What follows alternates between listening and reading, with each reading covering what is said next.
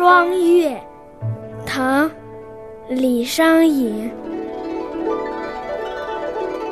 初闻争艳已无蝉，百尺楼高水接天。青女素娥俱耐冷，月中霜里斗婵娟。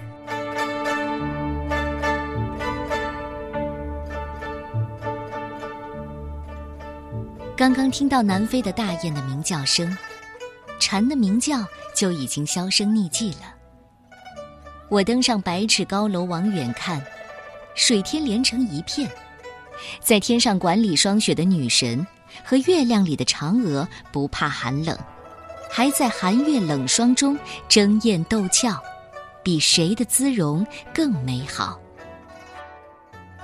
这首诗一看就是李商隐的风格，浓情绮丽，说的是深秋季节在一座临水高楼上观赏双月交辉的夜景。秋天本来给人萧索的景象。可是秋夜里的月亮和霜露就显得特别的光明皎洁。李商隐看到的就是能让人心旷神怡的景色。尽管琼楼玉宇高处不胜寒，可是冰肌玉骨不正是形容美人的吗？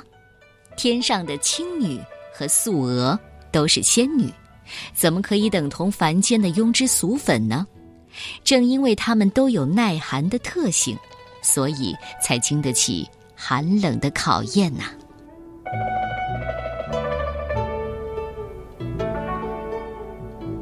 霜月，唐代李商隐。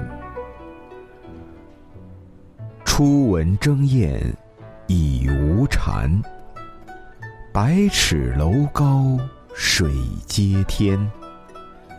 青女素娥俱耐冷，月中霜里。斗婵娟。